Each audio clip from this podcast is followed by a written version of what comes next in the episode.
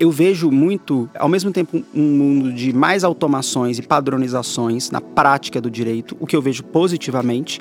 Qual que é o efeito disso? Menos pessoas tendo que fazer uma atividade, menos emprego para os advogados, sim, menos horas gastas com o trabalho que não deveria estar sendo feito, documentos padronizados, porque a gente às vezes gasta horas discutindo como que a gente vai escrever A. Deve A com vírgula, A maiúsculo, A minúsculo. E se tem uma coisa que o capitalismo nos, nos ensinou é que padrão é bom para algumas coisas, ele reduz o custo de transação. Vamos pensar na logística, por exemplo. O que aconteceu nos portos, né, do ponto de vista global, foi muito necessário. Você tem um container hoje, e aquilo é uma padronização de um negócio que sai lá da China e vem para cá, ou para os Estados Unidos, ou para Portugal. O container é do mesmo tamanho, o barquinho, não importa o barquinho, ele tira o container e volta o. Aquilo é padrão, reduz o custo de transação. Quando você está na bolsa de valores é a mesma coisa. Você tem padrão de contratos entre venda e compra de ações. Por que, que a gente gasta tantas horas discutindo um NDA, que é um Non-Disclosure Agreement, né, um acordo de confidencialidade, para quem está nos ouvindo? Horas e horas e horas discutindo cláusulas e é sempre a mesma coisa. Esse podcast tem o objetivo e o propósito de celebrar o empreendedorismo e a inovação, mas de uma maneira diferente. Aqui as conversas serão sempre informais, sem roteiro, sem egos, autênticas como aqueles papos de café, quando a gente fala sobre aprendizados, fracassos, troca ideias e dicas práticas. E você é meu convidado e minha convidada para puxar uma cadeira e participar desse papo.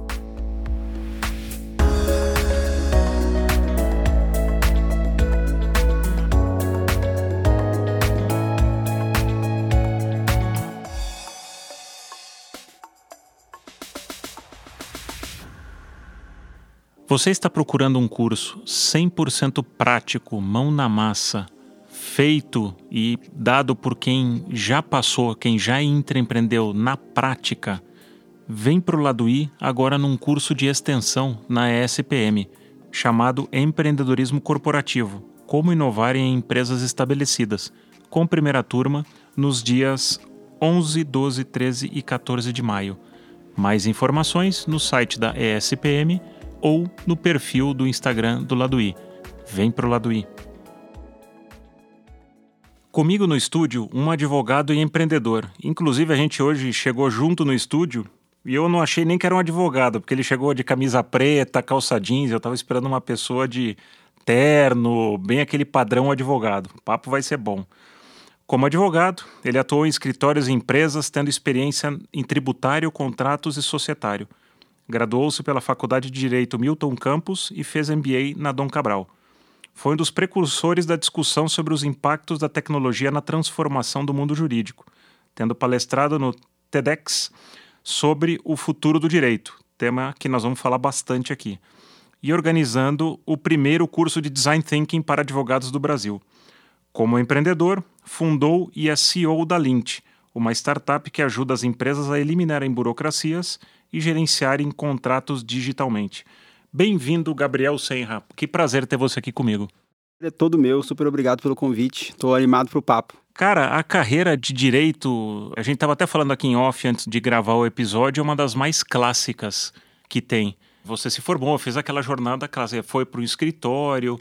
Me conta um pouco dessa tua trajetória e onde que aconteceu essa vontade de não, cara, isso não, não é não é meu caminho, eu quero romper e fazer algo diferente? Olha, tem um jeito bonito de contar essa história que normalmente eh, eu falo aí em algumas entrevistas, mas o papo aqui é para falar de inquietação da real, né, como a gente falou no é off. Isso aí. Então eu vou te contar essa história para uma outra ótica. Assim, eu sonhava em ser um advogado para, de fato, entrar no mundo corporativo, mas eu achava que seria um chato suportável o mundo jurídico. Eu já sabia que era um, uma profissão mais clássica, que tinham todo, toda a simbologia do mundo jurídico, terno, gravata, sapato, é, livros, né, tribunal, madeira firme, aquelas pompas todas e tal. Eu nunca me identifiquei com isso, mas eu achava que aquilo era, de alguma forma, tolerável tendo ingressado no mundo jurídico, tendo feito parte daquilo tudo, eu descobri que não era.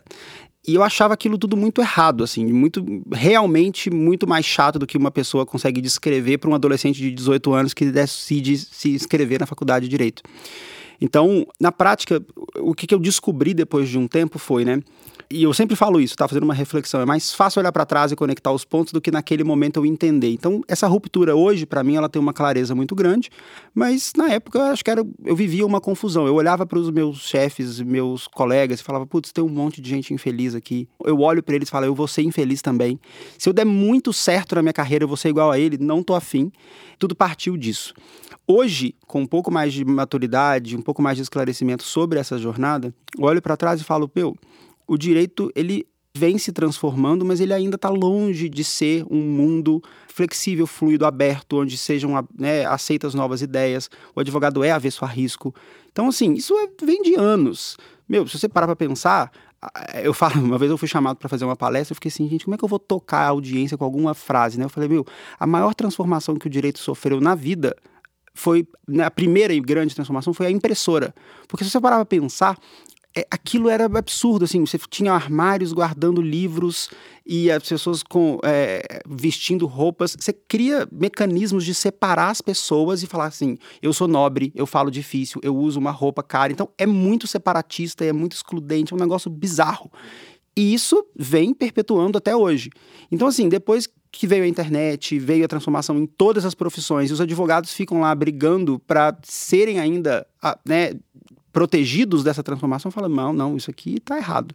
Então eu decidi, de uma forma meio rebelde, falar assim, tá, eu não quero mais ser identificado como um advogado. E por isso eu me recuso a andar de terno, gravata, sapato.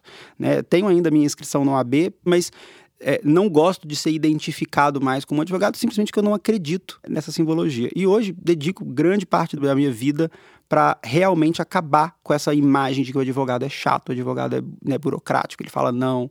Então, é esse meu minha, minha transição ali de carreira. Uma das empresas que eu trabalhei era exatamente o que você falou, é todo advogado é não, não, não. Ele ia na reunião para dizer não. E aí eu até apelidei o departamento jurídico dessa empresa de DPV que é o Departamento de Prevenção a Vendas.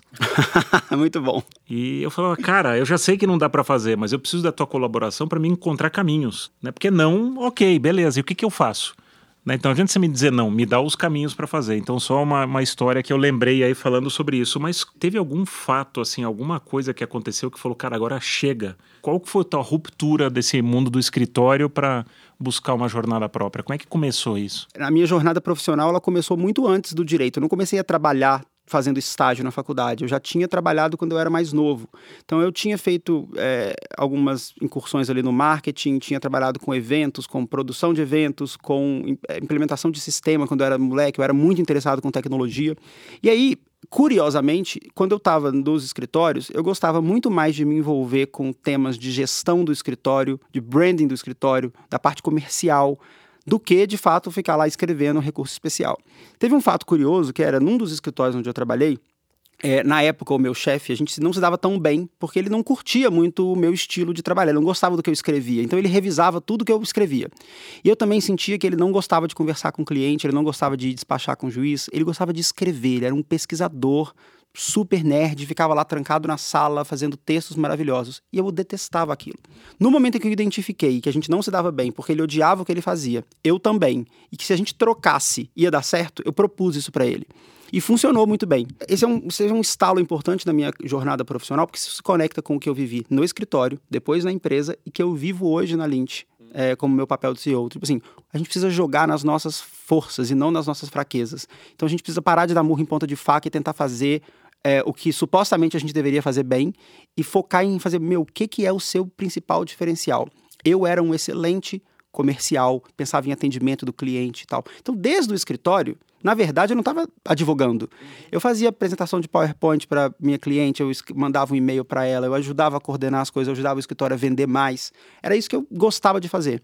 E quando eu fiz a transição de um escritório para o departamento jurídico, foi também para fazer parte de um time que supostamente ia criar um departamento jurídico que não fosse um departamento de prevenção a vendas, como você mencionou, porque é a realidade da maioria das empresas.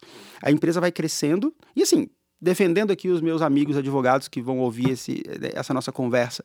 O advogado ele tem uma missão na empresa, que é prevenir risco. Tudo que é criado é com uma boa intenção, só que aquilo se acumula. E aquilo às vezes é exagerado. Então, no final do dia, é, o advogado ele, ali ele não está tentando fazer o negócio acontecer, ele está tentando evitar o risco ao máximo. Mas, putz, algum risco a gente pode tomar, né, meu amigo? Então, vamos fazer diferente, vamos tentar fazer as coisas acontecerem e, felizmente, aí a notícia é boa, né? Isso está mudando. Tem gente fazendo bem agora. Então, é um pouco disso, assim. Eu fico triste de ver que muita gente ainda é, é, é afastada da tecnologia, não curte esse tema, mas isso está mudando, isso que me deixa mais animado. É, eu acho que até a pandemia, de algum jeito, né? Isso eu acho que é o grande bônus que ela nos trouxe, porque ela obrigou, ela empurrou todo mundo, ou você vai ou você uhum, vai. Sim. O tema que você fala de risco, porque é verdade, hoje, acho que alguma organização, independente do tamanho, do porte, da, do segmento, não tomar um risco pode ser o seu maior risco hoje. Porque a velocidade das transformações do mundo é absurda. Ficar inerte pode ser o maior risco. Quando que surgiu a, a Lint? Da onde que saiu a ideia? Me conta o começo aí, como é que tudo começou? Estava num departamento jurídico fazendo um projeto super legal de M&A na época, mas já estava incomodado com o papel do advogado como um todo. Assim, eu achava que a gente gastava muito dinheiro com serviços que eram repetitivos e operacionais, que não faziam sentido. Falei, meu, você tem um profissional muito sênior fazendo um contrato muito idiota, que não faz sentido aquela alocação de recurso. Você tem escritórios gastando tubos de dinheiro para fazer um negócio que, se você fizer um pareto ali de custo, não faz sentido. E aí era muito desperdício de dinheiro. Isso ainda morando em BH. Depois eu me mudei para São Paulo, comecei a fazer algumas consultorias ali em departamentos jurídicos, já estava tentando descobrir o que eu faria da minha vida. E aí eu entrei numa empresa que estava gastando 10% do faturamento deles com é, juizado especial, PROCON, e eu identifiquei na época duas oportunidades. Uma de contratar um gestor para o departamento jurídico. Falei, vocês estão atrasados, vocês já deviam ter uma pessoa aqui tomando conta dessa empresa. E eu olhei e falei, tem uma oportunidade aqui na mão de tornar os documentos jurídicos automatizados muito grande. E eu gostaria de tentar fazer isso. Então, nessa época, os, os fundadores dessa empresa foram também os nossos investidores anjos. Eles falaram: não, beleza, toma aqui um escritório, toma aqui um CNPJ, toma aqui um dinheirinho para você pagar suas contas e toca esse software aí que você está falando que funciona. E aí, na época, a gente fez um nosso MVP ali, um negócio, para quem está nos ouvindo e não sabe o que é MVP, é um mini produto viável, que era basicamente um, um, Google Forms ali, um negócio muito simples, que cuspia uma resposta, que era a automatização da resposta do PROCON ou do juizado especial que um advogado faria. Esse nosso protótipo de produto de automação de documentos fez com que uma mesma pessoa, eu me lembro o nome dela, era Priscila, ela tomava conta de 60 casos. Ela passou a tomar conta de 300 no mês seguinte. E aí, ao invés de contratar um escritório para tomar conta daquilo, o nosso produto deu conta. Eu falei, meu, temos aí uma oportunidade. Foi aí que surgiu a empresa. Eu tinha um sonho muito grande de, e ainda tenho, né, de concretizar o que o nome da lente significa, que é Legal Intelligence, que é trazer inteligência para a prática jurídica e não desperdiçar dado. Então, depois eu posso contar um pouco mais sobre isso, porque acho que vai confundir aqui a narrativa, mas foi assim: a gente nasceu como um software de automação de documentos para dar produtividade para o mundo jurídico. E Legal. foi assim que a gente nasceu como startup. Basicamente, quase por acaso, ou por acaso. É, né? quase que isso. Romantiza-se muito é, o, exato, a, é. a, a, criação de startups. Todo mundo fala assim, ah, como surgiu a ideia? Todo mundo acha que é assim, de repente eu estava tomando banho, plau. Isso. Não, foi um ano. É, eu estava lá isso... num restaurante tal, em cima da montanha, tomando meu uísque e tive uma ideia que vai mudar o mundo. Nunca é assim. e boas ideias tem um monte, eu te dou 10 aqui agora, não funciona assim. E assim, nós, nós não somos mais um software de automação de documentos eu, ainda estou descobrindo, eu sou uma startup porque eu ainda estou num mundo de muitas incertezas. Mas tem muita, eh, muita historinha aí de, romântica sobre essa história de ah, o empreendedor teve uma grande ideia e isso não existe. Porque isso eu acho que a própria mídia, às vezes, ela ela acaba falando. Eu outro dia estava lendo o Estadão, não, startup nova levanta 25 milhões em dois meses depois da fundação. Nossa, isso dá uma ideia completamente errada do que, que é o empreender. É, e do que é sucesso, né? Sucesso não é levantar dinheiro, sucesso é gerar impacto. Então, levantar dinheiro é Exato. é consequência ou é, às vezes, é um instrumento, mas não é um milestone. A gente não, não, não noticia os nossos investimentos, por exemplo. É uma estratégia nossa, é uma filosofia. A jornada do empreendedor, ela tem ali diferentes caminhos, né? Meu sócio é um, um, um leitor é absurdo. Voraz. Voraz, assim. assim, é um negócio absurdo. Ele lê como um renascentista. E aí, de vez em quando, ele pega um livro e fala, Gabriel, acho que você tem que ler isso aqui também. E a gente é, leu um livro recentemente que é Think Like a Rocket Scientist. Então a gente está pensando sempre, usando os princípios desse livro. E eu falei, tem um negócio ali que é muito. Não tem receita de bolo. No empreendedorismo não tem, não tem um caminho certo, tem vários jeitos de dar certo. Então eu não estou aqui criticando quem adota a estratégia de pensar em investimento, noticiar isso, mas não é a nossa filosofia, não é a forma como a gente acredita que é o melhor caminho. Sim, mesmo porque quando você traz o investidor, você está trazendo outro sócio Então, se você ainda não tem certeza, Sim. você não tem um product market fit ainda bem. Primeiro que o investidor não vai nem vir e acaba se frustrando. Então, E nem toda empresa deveria ter. eh, Um um eu falo investidor. sempre isso, assim. ah, tem empresas que não deveriam estar no jogo de venture capital. Vende-se para as pessoas que esse é o caminho. É. Você tem uma ideia. É um milestone, protótipo. exatamente. É, parece que é um caminho obrigatório. Isso. E não é. Cria-se um protótipo, valida-se, pega investimento seed, depois um. Não é assim que funciona. Então, é, enfim. inclusive, quanto mais tarde você pega investimento, melhor. Sim, você já tem um. O teu valuation, né, o teu melhor, valor. menos diluição, com certeza. Exato, valuation também para quem está nos escutando é o valor da empresa, o potencial do valor da empresa.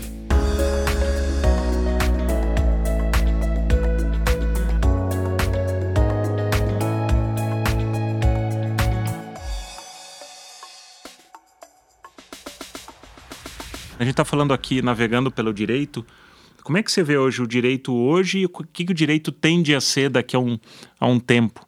Né? Qual seria o presente e o futuro do direito, na tua opinião? Me fizeram essa pergunta em 2016, quando eu fiz o meu TED, e eu tive um desafio enorme. Eu, eu me lembro de ter tido muita ansiedade para responder essa pergunta, que é assim, como que eu vou falar isso e não vai ficar obsoleto daqui a um mês? Então, o meu desafio lá atrás é o mesmo que eu tenho agora ao te responder isso. Estou falando um negócio aqui que está gravado. Daqui a um mês, daqui a um ano, como que o que eu falei aqui continua sendo relevante e, e fluido, né? Então, essa, é- essa era a minha premissa.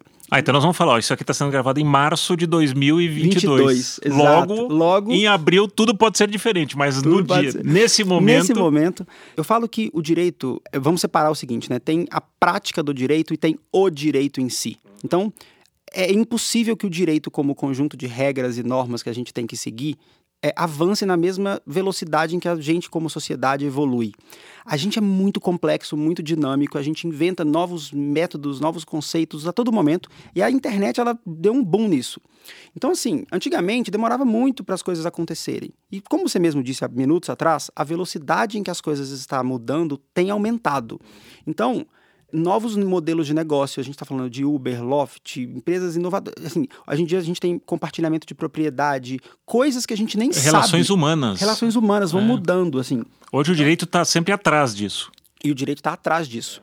E, e muito atrás. Até 2015, a gente tinha no nosso Código Civil, Código Penal, regras absurdas, assim.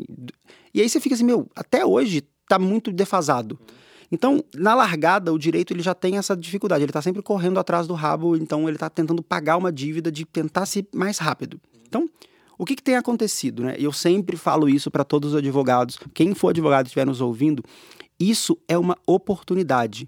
Por quê? Como o direito não consegue acompanhar, novos modelos de negócio vão surgir e discussões jurídicas vão ter que nascer. Então, assim, a grande tendência do direito, pensando no futuro, ninguém sabe qual é. Porque quais são os temas hoje? Regulatórios, concorrenciais, por exemplo, o iFood. Os empregadores são ou não são trabalhadores? Devem estar ou não submetidos a regras. Isso afeta o Uber também. Como é que o Air- o Airbnb, por exemplo, se suje- quais são essas relações? Isso era impensado 10 anos atrás. E não tem um advogado especialista nisso hoje. Um advogado trabalhista hoje não está ali, ele não está nessa seara. Próprio ESG, compensar Super, agora o super. carbono. Bom- Gente, a gente tem discussões muito ricas que estão começando a nascer por esses novos modelos de negócio. E isso é oportunidade para o advogado. Então tem esse ponto.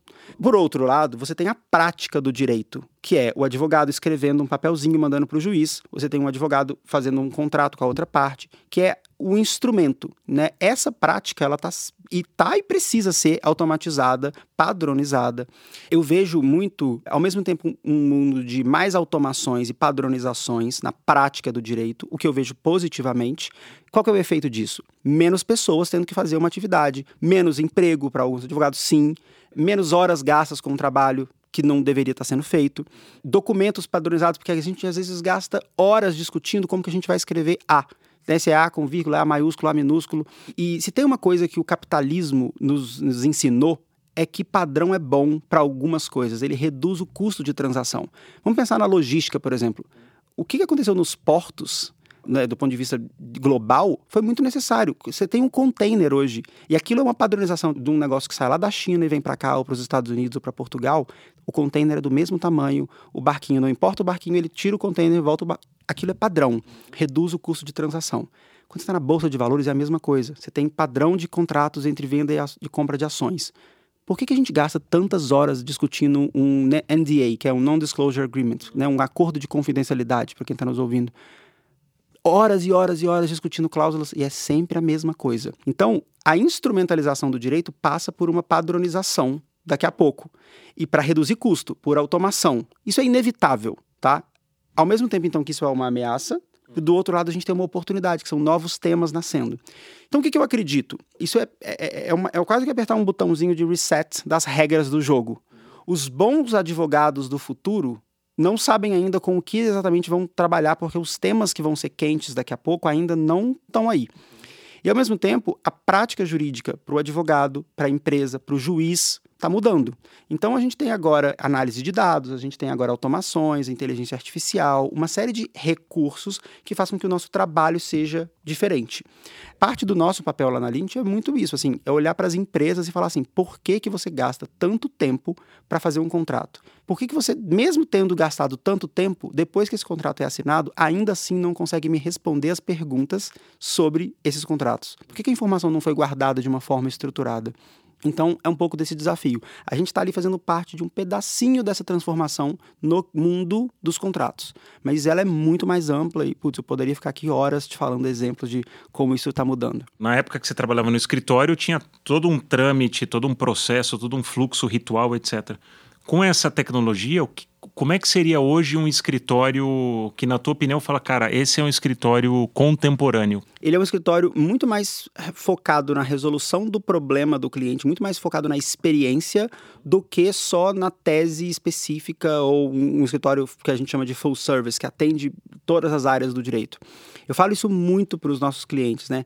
Está existindo um momento de ultra especialização. Então, assim, eu, eu, acredito cada vez mais em escritórios muito especializados em um determinado tema do que escritórios generalistas. Existe uma movimentação de internalização das práticas nas empresas. Os departamentos jurídicos estão ganhando força e, por isso, os escritórios precisam estar muito atentos a terem uma prática de atendimento bem feita, boa tecnologia para ser assertivo. Então, o escritório ele vai ser contratado cada vez mais quando a empresa não der conta de fazer sozinha quando você tira um pouco dessa segurança da empresa fazer sozinha ou da pessoa fazer sozinha, o, o advogado se torna necessário. E aí, indo um pouco mais no, na prática, né? O escritório contemporâneo que eu gosto de trabalhar, quando eu, Gabriel, contrato um escritório para me ajudar alguma coisa na Lint, eu não quero um escritório que me dê um parecer de 39 páginas sobre uma pergunta muito simples. Eu quero uma resposta que ele tem a fundamentação, ele pesquisou, ele que se. Mas eu quero é, clareza sobre a resposta. E assim, isso está muito longe de acontecer. Isso é super interessante, porque o advogado, às vezes, você precisa dele para explicar a resposta dele, né? Ele precisa decodificar aquilo que é a resposta. É muito louco isso. Não, e assim, olha, vou ser bem honesto contigo. Eu sou chato. Às vezes a minha chatura, ela beira a falta de educação, porque eu fico assim, eu sou impaciente, sabe? Outro dia eu recebi um e-mail, eu fiz uma pergunta sobre um assunto trabalhista. É, a advogada me respondeu assim: de acordo com a lei tal, ela botou a lei. E aí eu falei, Olha, desculpa, eu sei ler, eu já li. Isso aí. eu tô te perguntando é qual é a sua interpretação Isso. e o que, que eu devo fazer. Porque se fosse para ler, eu mesmo já teria lido. Eu tô resumindo aqui o caso, mas assim, ela me mandou um negócio de três páginas com várias citações jurídicas sem um direcionamento. Eu falei, olha, a lei eu já sei ler. E tem muito advogado que é resistente ainda. Você tá falando de tecnologia e eu sei que é um mundo, né, como a gente falou no começo, muito clássico, muito tradicional. Eu imagino que existe muita resistência. Felizmente essa, isso tá mudando. Essa resistência agora tá virando virando uma curiosidade, que está virando um interesse genuíno. Eu falo que nesse momento o, o que a gente está vivendo é uma vontade muito grande de se envolver, mas não sabe como. Então, assim, a gente está passando agora do momento só de uma curiosidade, das pessoas falando, é, realmente esse negócio de tecnologia aí vai vir firme. O que, que eu faço? As pessoas não sabem dar o primeiro passo. E eu tenho muita empatia por isso, porque começar dá trabalho. Né? Eu, eu, eu costumo dizer sempre que eu vou numa organização, às vezes eu sou chamado para dar palestra e tal. Eu falo que transformação digital é transformação cultural, que esse negócio de digital só não existe. Transformação digital não é uma, uma mágica ou não vai salvar ninguém da falência ou do. Enfim, não, não resolve o problema. E transformação cultural dói. É igual na academia. Se você está sedentário e vai volta para academia, sabe aquela dorzinha no peito que dá, naquela perna manca no dia seguinte? É a mesma coisa. Dói. Você precisa enfrentar ali o momento de quebra da resistência e começar. E os advogados. É, tem essa resistência do tipo, não, mas isso aqui é, é muito especial, é muito diferente, requer uma interpretação e tal. A pessoa se engana nessa, nesse discurso. E felizmente isso está mudando, tá? Então eu estou animado aí de ver que as pessoas estão dando o primeiro passo, querem de alguma forma estar tá mais próximas do usuário e tal. Tem um movimento que eu estou gostando muito, só para citar aqui, que é assim, as empresas começaram a ver que os contratos que elas têm, na verdade, ninguém lê e não servem para nada, a não ser para um elemento de prova para se der ruim no futuro, ela vai lá e tira o gruntar da gaveta. Então existe um movimento agora de tentar aplicar técnicas de design nos contratos, quer é fazer o contrato ser menos horroroso e menos traumático para uma pessoa que não fez direito ler e entender. Então existe esse processo ali de simplificação da linguagem. E simplificação não entenda como tirar coisas que são relevantes, mas é tornar aquilo acessível para qualquer pessoa. O advogado tinha medo de fazer isso. Por quê? Porque ele ganhava para ler o contrato. É, de, é, ele é o decifrador do contrato. Ele é o decifrador. É como se fosse está escrito em juridiquês, que é uma língua que ninguém domina, e agora a gente está escrevendo em português. Olha que bom. então, acho que é um pouco do, do desafio agora. É, e eu fico mega feliz de poder fazer isso, assim. Talvez isso tenha custado para nós lá na Lynch algum dinheiro, sabe? Eu costumo falar que tem um aspecto de a gente fala de muito de conceitos de startup, né? Product market fit e tal, mas ninguém fala de timing. A gente começou antes da hora. Sabe, quando a gente começou em 2015, não existia essa, essa vontade de mudar como existe agora. E essa vontade de mudar é necessária. Porque não adianta eu bater na porta. Não, naquela época existia um medo colossal. Colossal. É, e, e, assim, hoje pessoas que falam, não, que legal e tal, na época me chamaram de doido, falaram que eu era retardado, que eu estava trocando uma empresa sólida e uma carreira promissora. Por uma fantasia. Uma fantasia. É. Ah, então, assim, é, é complicado. Desse 2015, 16, esse começo da Lint, quais foram os principais desafios aí? Porque também, né, a gente falou um pouco do romantismo do empreendedorismo, existe também nessa visão de que, não, pô, empreender é super legal, super romântico, super sexy. Como é que foi esse começo? Na verdade, foi bem empolgante, assim, foi libertador para mim, mas ao mesmo tempo muito difícil. Só que eu acho que o que era difícil anos atrás é, é diferente hoje. Na época a gente tinha uma dificuldade de acesso a capital. Hoje em dia é muito mais fácil uma empresa nova levantar dinheiro. Porém, as dificuldades mudaram, né? Era mais fácil atrair talentos. Hoje em dia é muito mais difícil. Então, você tem ali um jogo de. Eu vou resumir da seguinte forma: é sempre muito difícil, muito mais difícil do que todo mundo conta, só que o difícil vai mudando. E é isso que faz ser difícil. É jogar num plano de extrema incerteza sempre. Hoje, no tamanho que a gente está, a gente tem ali nossas dificuldades. O que vai ser difícil para mim daqui a um ano, eu nem sei o que é. E se eu perguntar para uma pessoa que tá do tamanho que eu vou estar tá hoje, ele vai falar: nossa, quando você tiver com 150 pessoas e tanto de faturamento, é essa dificuldade que você vai enfrentar. Mentira. Quando eu estiver lá, daqui um tempinho, vão ser outras dificuldades. Então, esse espírito de abraçar a absurda e absoluta incerteza por muitos anos é muito difícil. A gente costuma negar isso, mas a gente gosta de segurança, a gente gosta de conforto. É, né? Isso é natureza humana. É natureza humana. A gente é... se protege em tribos, a gente sim, gosta do, do calor, sim, é onde a gente a se sente mais... A segurança é... é muito importante. Sim. E assim, a jornada empreendedora, ela é uma jornada de insegurança e incerteza. E as pessoas às vezes não, não assumem isso. Exato, não, uma jornada de desconforto. Tem um episódio Total. com o Luigi que ele fala: empreender é encontrar conforto no desconforto. Muito legal. Que é isso, é você sempre tá andando na beira do penhasco. Total, o tempo todo. Porque os problemas, é o que você falou, muda. É interessante você falar que hoje problemas são recursos humanos, são Sim. pessoas. O que, que você está vivendo? Qual que é a dificuldade hoje, a principal que você tem para tocar o negócio? Poderia ficar aqui por horas, assim. Se você tiver um lenço, eu vou começar a chorar, mas... eu toco violino, é, não tem não, problema. Eu toco violino, bota uma música triste aí que eu vou começar a chorar. Mas assim, nesse tema, pessoas, né, eu tenho estudado muito sobre isso, assim só fazendo um parênteses, eu falei agora há pouco que a gente precisa jogar nas nossas forças e não nas nossas fraquezas, né? E uma coisa que é importante numa jornada empreendedora é você alinhar isso muito bem com seus sócios, com as pessoas que você tem, do tipo, o que, que você faz bem e você não faz bem. Então, por exemplo, eu descobri que como gestor, eu sou muito bom em conversas individuais e numa motivação, mas eu sou ruim de articulação tática num tipo de reunião muito específica muda a estratégia. Novamente, não tem um caminho certo para o sucesso. Lá na Lint hoje, a gente tem um desafio, e assim, não é que isso esteja ruim, tá? Mas um dos nossos objetivos é ter um time incrível completamente apaixonado pelo que faz e obcecado por crescimento. A gente chegou à conclusão de que existe uma romantização muito grande sobre propósito e missão nas empresas e ah, né, fala, se você pegar um livro de estratégia, ele vai falar: "Nossa, você tem que evangelizar as pessoas na missão", etc. Na verdade, hoje, quem vem trabalhar numa startup sai de uma grande empresa para fazer isso, ou sai de uma faculdade, poderia ir numa carreira mais tradicional, a pessoa ela quer experimentar estar tá sentada num foguete acelerado. Ela sabe que vão ter problemas, então ela precisa saber. Então, Hoje, o nosso grande desafio é entregar essa experiência para as pessoas, né? garantir que a gente tem um alinhamento muito grande com elas, mas dizer que elas vão estar numa experiência de incerteza e desconforto também. Como atrair e reter as pessoas certas para uma empresa que precisa crescer nessa velocidade, etc. Então, é super desafiador. A gente tem basicamente três grandes objetivos na empresa: atingir uma determinada escala, né, que a gente chama de escala relevante, encantar os clientes e torná-los apaixonados pela Lint e ter um time incrível que é obcecado por crescimento, né, porque é uma tríade. Um time incrível faz com que a gente encante os clientes e os clientes encantados trazem receita, né, compram mais, recomendam o nosso produto e a gente cresce. Então é uma tríade.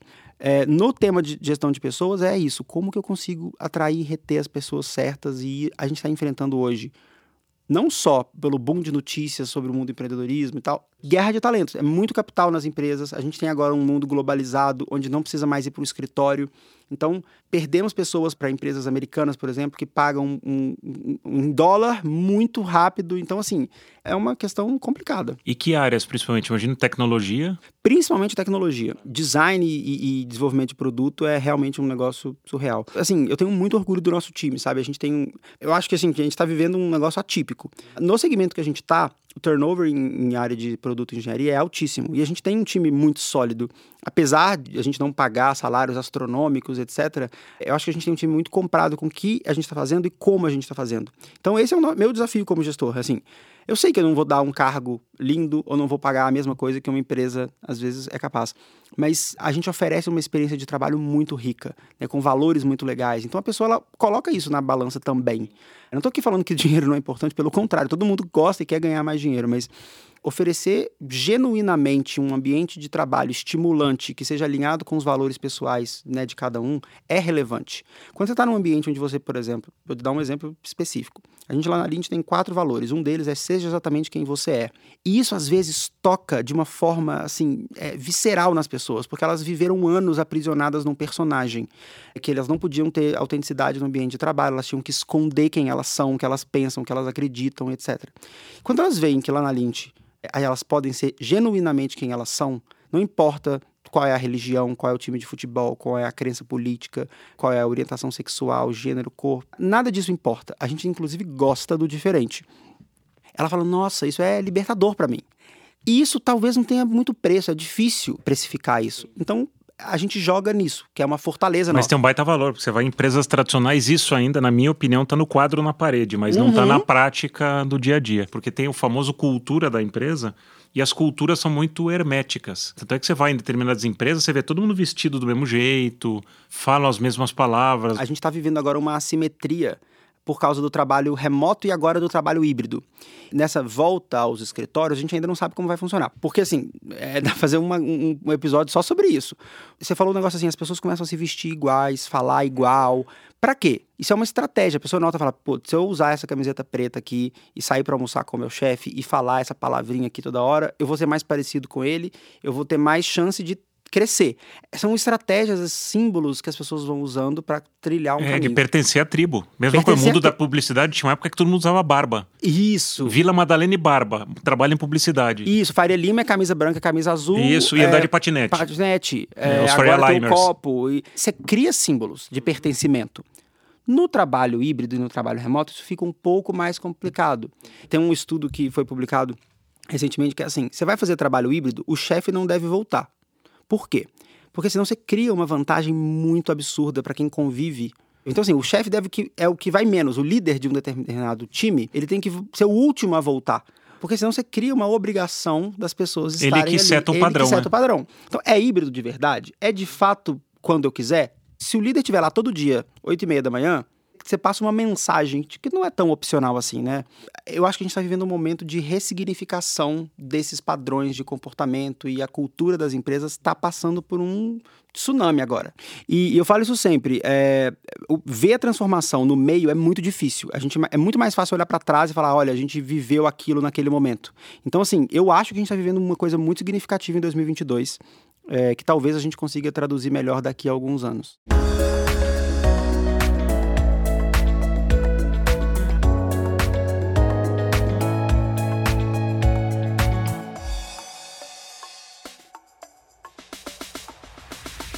Como empreendedor, Gabriel, quais são teus principais desafios? É, putz, no, começo era sobreviver. É, sério. É. é. eu já vi. Era gente, fechar o. Eu mês. já encarei a morte da empresa várias vezes. E às vezes a gente não fala disso. É isso, boa. É. Fala disso. Como é que foi? Como é que você passou esses momentos? Eu já aí? tive uma vez que viajar, assim, a gente estava jogando o jogo de Venture Capital. Eu falei, putz, a empresa está queimando caixa. A gente não tinha tanto dinheiro em caixa assim e precisava. E aí eu tive que viajar para encontrar um investidor e negociar com ele ali a finalização da rodada. E a gente tinha três semanas de vida. É, eu tinha acabado de contratar a pessoa que hoje é um dos meus sócios. E eu falei, olha, para ele eu fui sincero. Eu falei, olha, a gente tem três semanas de vida. Se você sabe o que você está fazendo, você está saindo do maior escritório de advocacia do Brasil. Você é, tem uma carreira promissora aí, mas você, você vai vir trabalhar com a gente. Talvez a gente morra daqui três semanas. e a gente tem Esse um... é o teu plano de carreira. É. Peguei um voo horroroso com escala no México, é, dormindo no aeroporto. Cheguei, fiquei de favor na casa, dormindo no sofá de um conhecido meu em Nova York frio do escambau em novembro. Tem uma glamour ali do, ah, que legal, você foi para Nova York. É bonito, é legal. Mas assim, não tinha dinheiro para nada. E aí eu fui lá, negociei o investimento, rolou mas eu já encarei a morte ali em algum momento. Já encarei a morte também depois quando a gente estava tendo que renovar um contrato com um cliente. Então, assim, depender de um cliente para a conta fechar também é muito risco. Então, assim, você tem um momento de fluxo de caixa, depois uh, product market fit, depois você tem uma questão de risco, né? Quando você tem um, um cliente que paga as suas contas, se ele for embora, ferrou. Então, assim, hoje os desafios eles são diferentes. Teve uma época que o nosso produto as pessoas não queriam nem de graça. Depois era convencê-lo a pagar. Hoje, o nosso desafio é fazer as pessoas pagarem mais por uma coisa que a gente entrega. Então, é como que eu extraio e entrego mais valor para as unidades econômicas ficarem melhores. E a gente está num, num, desafio grande de atração e retenção de talento, porque a gente subiu a barra demais. Então, assim, eu pessoalmente estou muito envolvido nessa parte de pessoas, gestão e tal. E o nosso time está muito orientado à escala, crescimento, máquina de vendas e etc. Acho que a gente está ali num momento de. A, a receita começou a crescer de uma forma mais acelerada agora e a gente está ali num momento de preparando para decolar, sabe? Quem são as pessoas que fazem parte desse foguete? É, esse tem sido ali o nosso desafio nos últimos três meses. E eu acho que você toca um ponto interessante, porque isso eu também tenho visto nas, nas startups que eu tenho ajudado a acelerar. Não necessariamente as pessoas que te levam do ponto A para o B vão ser as pessoas que vão te levar do B para o C. Essa é a parte mais difícil. É, então você vai ter que, que é deixar difícil, é algumas pessoas. Porque tem um, uma amplitude, às vezes, que a pessoa não tem, você precisa. Então, é, é, esse jogo é um jogo doído do empreendedorismo. Muito. E assim, eu não estou imune a ele. Eu não sei se eu sou o CEO que a empresa precisa daqui um tempo. Então, Ótimo. Eu, o meu está na reta também. Sim. Teve um founder é... aqui que falou, ele, ele falou claramente, o Emílio, da Fala Universidades. Ele falou, cara, eu não sei se eu sou o teto da empresa. Talvez em algum momento eu vou ter que sair para a empresa poder fluir. A beleza disso é saber que você pode jogar em outras cadeiras de igual relevância. A gente tem um caso legal lá na empresa que é assim: um dos meus sócios é o Guilherme. Ele é um excelente engenheiro, assim, um cara dos mais inteligentes, não o mais inteligente que eu conheço. Eu, falo que ele é meu oráculo espiritual e, e cognitivo, assim. Toda vez que eu tenho uma, um problema, um dilema, eu vou conversar com ele e as coisas se esclarecem. Mas em um determinado momento da vida, ele falou assim: cara, eu não sou o CTO que a gente precisa. Eu detesto dar feedback, eu detesto contratar, eu detesto demitir. Eu não gosto de gerenciar pessoas, eu não gosto desses. Ah, montar um PowerPoint para falar sobre não sei o quê, não é minha praia. Então deixa eu ficar aqui como engenheiro de software. Aí ele falava: quando você vai falar que vai demitir alguém, me dá ansiedade, eu não quero, eu fico querendo ajudar a pessoa. Eu não quero essa vida me dá um problema, deixa eu aqui passar o final de semana, virar a madrugada resolvendo no código e eu vou fazer o produto ser muito foda. Mas não me coloca nessa cadeira de executivo porque eu não quero. Falei, beleza, então a gente vai atrás de alguém que queira e que seja bom para fazer isso. E, né, a gente encontrou um excelente, que também é sócio da empresa hoje. São momentos e estilos diferentes, né? Então, assim, nem todo mundo cresce na velocidade que a empresa precisa. E às vezes nem quer. Enfim, são momentos e momentos. Vale a gente falar porque tem vários tamanhos aí de negócio. Porque no começo você tem que ser meio polvo.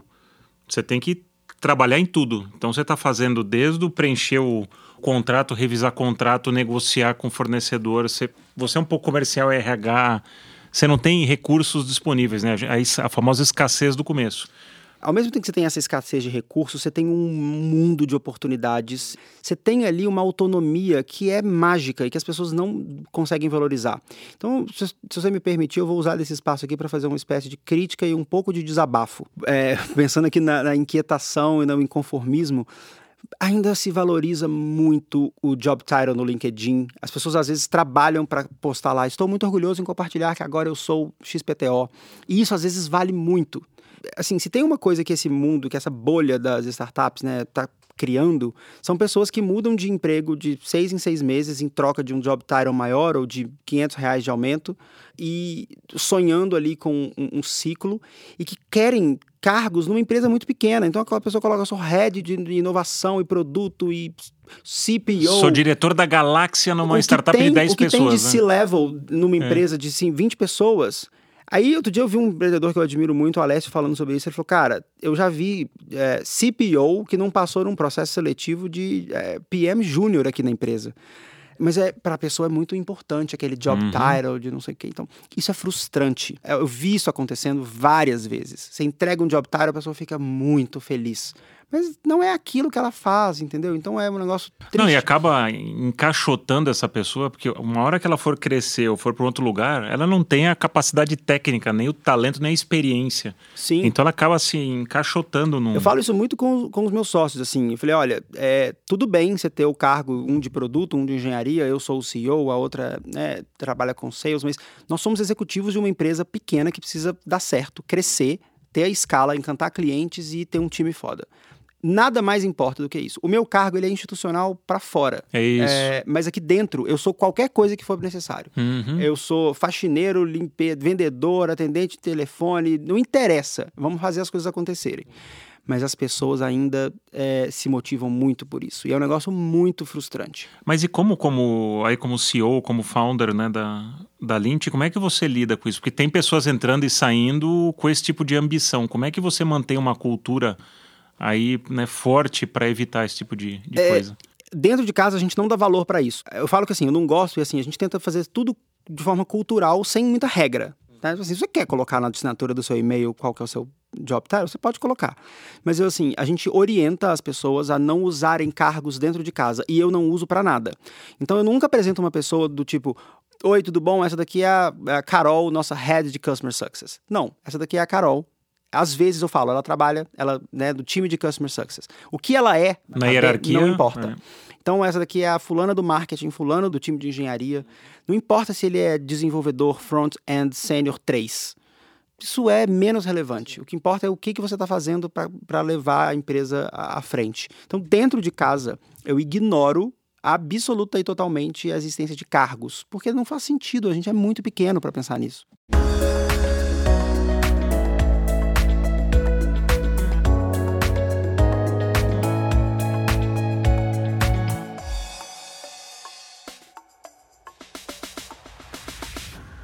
Para mim, uma das coisas que tem no futuro do trabalho é uma visão mais alocrática, mais horizontal, porque não faz sentido essas caixinhas, esses quadrantes que te colocam de novo nessa jaula, nessa cápsula. Né? A vida inteira a empresa tradicional era marketing. Parece ter um quadro, você faz isso, isso, isso. Aí você tenta fazer outras coisas, não, não, isso você não pode fazer. Por quê? Eu estou ajudando o negócio a crescer, logo eu posso fazer. Então, acho que isso, para quem nunca teve a experiência de startup, eu super recomendo, né? Porque nós dois já trabalhamos em empresas tradicionais e E startups. startups, é isso. Eu recomendo para todo mundo que tenha uma, uma passagem por startup. É muito rico. É muito rico e tem uma curva de aprendizado absurdo, mas não é para todo mundo.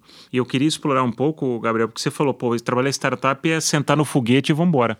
Só que nem todo mundo está preparado para sentar no foguete, porque aquilo tem uma velocidade, né? Tem o, o encontrar conforto no desconforto, tem incerteza, tem medo, tem um caldeirão de componentes que você tem que ter alguma maturidade ou um espírito, vai. Se você não tem a maturidade, é muito novo, você tem que ter o espírito para conviver. Qual que é a característica ideal para alguém aí que está em dúvida? Putz, eu tô trabalhando numa empresa grande, quero trabalhar numa startup. O que, que você costuma falar? Ó, esse- essa pessoa que está preparada para uma startup. Quanto mais experiência você tem, pensa que a experiência está numa mochilinha. É, ela tem uma mochila com vários livros, é, vários cadernos, né? Cada caderno tem um monte de capítulos e páginas. Você tem que chegar na empresa e deixar a sua mochila na porta de fora. Você entra nu e absolutamente desprovido de experiência. A sua experiência ela não serve para nada. E aí, às vezes, você fala, ah, já vivi isso aqui. Se você tentar trazer um playbook que você usou numa empresa grande como qualquer coisa, ah, eu vou replicar a mesma coisa aqui dentro dessa empresa, não vai funcionar. Então você tem que vir com uma humildade muito grande do tipo, olha, eu estou vindo para aprender algo novo e ensinar muita coisa, mas assim, a partir das minhas vivências e não da minha experiência aqui, porque eu sou se qualquer coisa, head disso qualquer coisa, não interessa. Isso é um ponto. O outro, eu diria que é aprender a aprender. Você tem que aprender e desaprender muito rápido. Assim, então você tem que ter uma velocidade é, muito grande. E tem um jeito de, de saber isso, né?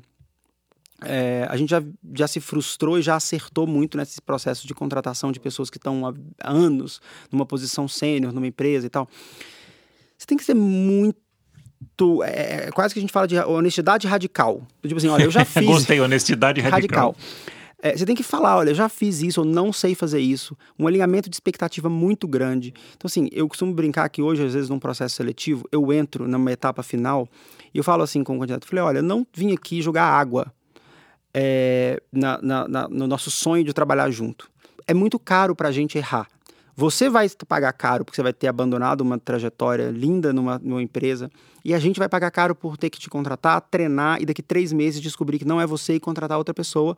Eu vou ter perdido não os três meses de salário que eu te paguei, mas eu tenho perdido três meses de execução do trabalho de alguém que poderia estar sentado na cadeira certa. Então, para mim, isso é um preço inestimável. Então, assim, eu quero minimizar o risco disso dar errado. Como? Eu vou te contar coisas muito ruins e radicais aqui sobre o que a gente tem de demanda ou precisa que seja feito. Eu vou te explicar o que é um pouco mais atividade para você saber o que você vai ter que fazer e você vai ter que me contar, falar, não, eu estou confortável com isso, é isso mesmo que eu estou afim de fazer.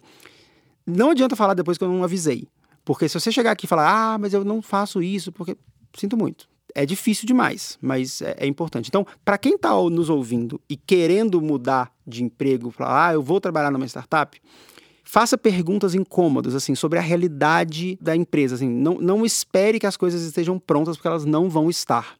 Se a empresa tem menos de 100 pessoas, não vai ter uma área de TI para você abrir um chamado para falar que seu computador está com a internet lenta. Não tem uma pessoa para montar um documento para você. Então, não tem aquela esteira de produção. Você tem que ser muito mais mão na massa do que você é numa estrutura tradicional. Tem uma coisa da beleza disso tudo que é assim: às vezes, o caminho não é a pessoa trabalhar numa startup, é tentar pensar como uma startup dentro de uma empresa grande, que é trazer um pouco dessa mobilidade e tal. Outro dia eu estava numa empresa grande, é, eu sugeri, falei, por que você não sai da, do jurídico? É, eu estava falando com um advogado, e vai trabalhar na área de negócio que você está ajudando. É como se o comercial tivesse um advogado dentro da área comercial e não fosse competência do jurídico. É, eu vejo sempre, às vezes, negócios que têm, na essência, um instrumento jurídico que tem complexidade, às vezes, num contrato, o direito é parte do negócio. Então, para fazer uma conexão até com a nossa discussão, isso é uma transformação. O direito não pode ser enxergado como um, um anexo da empresa. Ele está em toda a parte. Então, muitas vezes, é legal que o advogado não esteja no jurídico, e sim na estrutura no negócio, do negócio. Então, claro. é isso. Porque ele pode ser um advisor lá na negociação, na hora da venda. Absolutamente, absolutamente. Não depois ele recebe o prato feito e ele tem que né, decodificar ou dar um jeito na, naquilo. As carreiras clássicas, elas são feitas em escada, né? Então você tem que subir uma, uma escada, degrau depois de degrau, você vai fazendo a ascensão. Para mim, o mundo do empreendedor, e você falou empresas de menos de 100, eu te diria aí menos de 50, 40, que é onde eu habito mais. O bom empreendedor, ele, ele é um bom cara que sabe andar de elevador porque ele tem que ter habilidade. O empreendedor não, a pessoa que trabalha nesses negócios de 50 pessoas para menos. Ele tem que ter capacidade de subir, falar com fundo, de fazer apresentação, fazer pitch, só que ele tem que descer na execução, treinar a pessoa, ensinar a pessoa a fazer, contratar, vai errar, não deu certo. Então você tem que ir desde o, da cobertura até o quinto subsolo. E você passou por essa fase? Passo ainda. Eu faço reunião com o nosso board, vou lá captar investimento, mas eu é, discuto o e-mail que vai ser respondido no chat do suporte, porque teve um. Assim, eu ainda tenho que olhar para o processo inteiro apesar do meu nome, do meu cargo ser muito bonito, ah, o Gabriel é o CEO, eu novamente, nós somos uma empresa pequena, de muita incerteza, e eu não posso nunca, eu todo dia que eu acordo eu lembro disso. Eu tenho que ser mais empreendedor do que executivo, eu estou aqui para tirar essa empresa, fazer essa empresa dar certo. A gente não se pode deixar é, se iludir pela beleza do cargo e tal a gente tem que efetivamente fazer o que for necessário para o negócio funcionar. Eu costumo falar que a gente não tem que ter medo de errar. Tinha essa expressão, né? Tipo assim, fale rápido. Eu acho que, tem que você tem que aprender com o erro. Não é, errar não é bom, mas o negócio é, o erro, ele nos dá muito aprendizado. Erros numa startup às vezes podem custar a falência da empresa. Mas a tolerância que se tem a erro numa empresa como a nossa é muito grande. O Google, no início da empresa, quando eles estavam ainda concebendo os primeiros produtos e tal, descobriu-se uma falha no e-mail, no Gmail. E aí, como isso foi celebrado, do tipo, o cara não pode ter medo de falar, nossa, temos aqui um erro. É que bom que a gente descobriu esse erro agora e que ele não cresceu a ponto de daqui a pouco ele ser um, uma bomba, um câncer aqui dentro da nossa empresa. Então, a gente tem que criar um ambiente que seja seguro para as pessoas errarem e eu falo isso sempre com o nosso time. Eu falo, olha, dentro da sua alçada aí de trabalho, eu tenho certeza que hoje, com o que você tem nas mãos, você não consegue errar a ponto de fazer uma grande merda, a não ser que você queira. A não ser que seja intencional, você não consegue fazer nada que vai. Então, vai sem medo. O máximo que pode acontecer, é a gente tem que deletar, corrigir, pedir. É um negócio de baixo impacto. Vai. Tem um, um amigo que fala assim: essa decisão aí é de morrer? Não, não é de morrer? Então vai, faz. Muito bom. faz. É de morrer, muito não. Bom, então, muito bom. Então faz, porque na empresa tradicional a gente é muito educado a não cometer, né, não fazer nada porque pode causar um risco e isso gera uma falha. E aquilo pode não custar nada, mas você não faz. Então isso te gera uma letargia, né? Você fica muito parado, travado. E nesse ambiente dinâmico, se você não está errando, não está falhando, você não está fazendo nada de diferente. Então, Exatamente. É necessário. Então, eu acho que tem essas coisas. E você falou a palavra autonomia, que eu gosto muito. Só que autonomia, a gente parece que passa a vida inteira buscando autonomia. De repente, quando ela é dada, ela é complicada. Porque Sempre, ela te sempre. gera um senso de responsabilidade que quem não teve não sabe o que, que é. Você que é empreendedor, você sabe o que, que é ter autonomia. Absolutamente. Você ter o- oceano azul, olhar, pô, eu posso fazer o que eu quero. Cara, mas isso pode gerar uma dispersão de recurso de tempo e no final você não chega a lugar nenhum. Então tem uma baita responsabilidade que vem junto. Sim, e eu acho que as pessoas têm que aprender a conviver com isso, assim, é, o que você deseja. Eu, eu, às vezes brinco, assim, no processo comercial, eu falo isso com o nosso time, eu falei, é, quando a gente está vendendo para uma empresa grande, tem todo um processo de compras. Então, o- a pessoa que está, às vezes, tomando a decisão por comprar ou não, ela tem ali toda uma estrutura para dar segurança para ela. Daqui a pouco vem a TI, daqui a pouco vem compras, daqui a pouco vem não sei o que e tal. A gente fala assim, olha, se o processo da sua empresa não existisse, se você tivesse um cartão de crédito e tivesse que colocar agora, você compraria? Porque se você falar que sim, tudo vai, vai funcionar. Se você não tiver essa segurança, o processo não vai para frente. Eu até uso essa brincadeira da autonomia projetada. Se você tivesse autonomia, porque você não tem, se você tivesse, o que que você faria? E isso é, é revelador sobre ali, é, a questão de o quanto o seu produto está pronto versus o quanto é, o cliente percebe valor nele, sabe? Chegando aqui pro final do nosso papo, até o meu filho agora acabou de passar no, na, em direito, sempre quis fazer ser um advogado, passou na faculdade de direito. Imaginando que se você fosse dar uma aula hoje na universidade, eu acho que todas as carreiras, sem exceção, ainda estão falando do passado, não estão falando dos profissionais que vão chegar no mercado completamente transformado. Que conselho que você daria para quem está numa cadeira hoje numa universidade de direito? Nossa, que pergunta boa, porque tem muito tempo que ela não me é feita. Então, acho que eu estava mais pronto para responder essa pergunta no passado. É, hoje, em 2022, quem acabou de entrar numa, numa, num curso de direito, eu diria que é assim: não subestimar a importância dos fundamentos, apesar do impacto dessa transformação que a gente está vivendo. O que a gente tem no mundo jurídico, para quem quer e vai seguir na carreira jurídica, a filosofia, toda a parte fundamental da história do direito, ela é muito relevante. Então, assim, os melhores profissionais, os que são mais capazes de se reinventar, são aqueles que dominam fundamentalmente os princípios do direito. O melhor profissional não é aquele que sabe a última lei. Isso é irrelevante, isso a internet nos dá. Focar em coisa, em aprender coisas que não são é, substituíveis facilmente. Eu diria que é isso. Sabe quando a gente fala de carro, que é, sabe, os carros eram mais duráveis? Agora tem muito, muita coisa que é, é, é Plástica. plástica. Oferece-se muito conhecimento que é plástico, muito superficial, que daqui a pouco fica desatualizado. Então eu vejo às vezes muito estudante gastando muita energia com coisas que daqui a seis meses não valem nada. Mas existe na faculdade de Direito uma discussão e um, uma oportunidade de você compreender por que as coisas são como elas são hoje. Isso dá teoria do Estado, isso dá direito constitucional, filosofia do direito. Isso é muito relevante para ele como um cidadão, como um ser humano e para fazer qualquer coisa que ele venha fazer na vida. Por que, que um engenheiro é um bom profissional de marketing? Porque ele foi é, forçado a estudar cálculo 1, 2, 3, ele pensa de uma forma analítica, ele consegue tomar dados. O advogado ele tem muito valor também se ele for bem fundamentado. Então, para todo advogado que está na faculdade, eu falo, é, volte nos clássicos, leia os clássicos. Não ache que isso é coisa do passado, sabe? Isso é muito relevante. E aprenda a aprender coisas que não estão sendo ensinadas. Isso vale para qualquer estudante de qualquer universidade, né? Eu acho que a gente tem hoje ainda uma defasagem muito grande nas nossas universidades de preparar os alunos para um, uma, um, emprego que não existe mais. Então a gente tem é, uma, uma, filosofia de estudo do século XIX, do século XVIII, para um emprego do século XX que não existe mais. Então, assim, a gente precisa sair da faculdade com algum domínio de gestão, de inovação, é, que não é ensinado. Gabriel, muito obrigado pelo papo. Que, que isso passou tão demais. rápido. Foi, Te foi. agradeço demais pelo convite. Espero que tenham tido bons insights aqui para quem está nos ouvindo. Estou super orgulhoso de ter feito parte desse bate-papo. Estou com as portas abertas. Muito obrigado pelo convite. Quer ou precisa inovar, empreender, intraempreender ou criar novos negócios dentro do seu negócio ou da empresa que você trabalha e não sabe como? Vem conhecer o livro do Lado I. Invente seu lado I, a arte de inovar numa época de incertezas, da editora Buzz, já disponível na sua livraria física ou online. Basta procurar Invente seu lado I. Vem conhecer.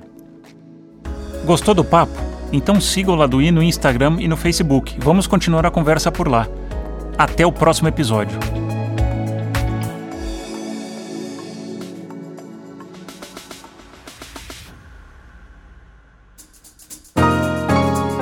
Esse podcast é uma produção em parceria com a Audioria